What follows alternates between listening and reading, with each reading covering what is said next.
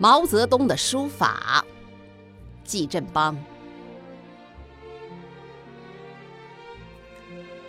自古以来，横竖点折等笔形，组成了多少瑰宝。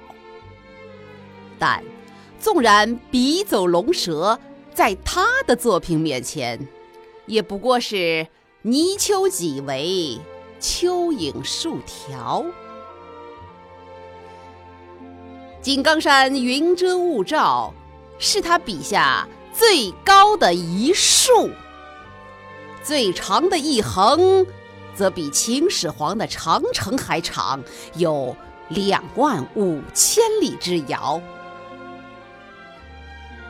当他被北国风光所动的时候，便欣然命笔，记着潇洒恣肆的笔锋，也折英雄不屈的腰。而他最喜欢的，大概。要数中山风雨了，雁池里千帆竞发，万底下百万狂飙。激情骤起时，画笔为剑，将莽昆仑裁为三截。他酷爱平等，不许他太高。当然，有时也有雅兴。面对窗外雪落无声，银装素裹，他随意洒落几个墨点，点成点点梅花，在丛中笑。毫无疑问，他是那个时代最伟大的书法家，笔尖吞吐的。是大气磅礴的时代潮，让多少震古烁今的煌煌巨著都为此而失去风骚。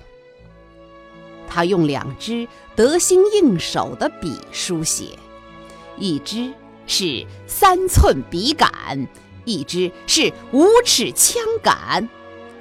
他按两本不朽的帖描摹，一本是德国大胡子给的，一本是。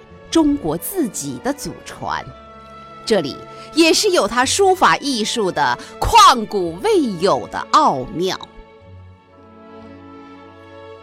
他没有开过任何书法展览，却有着最多的观众。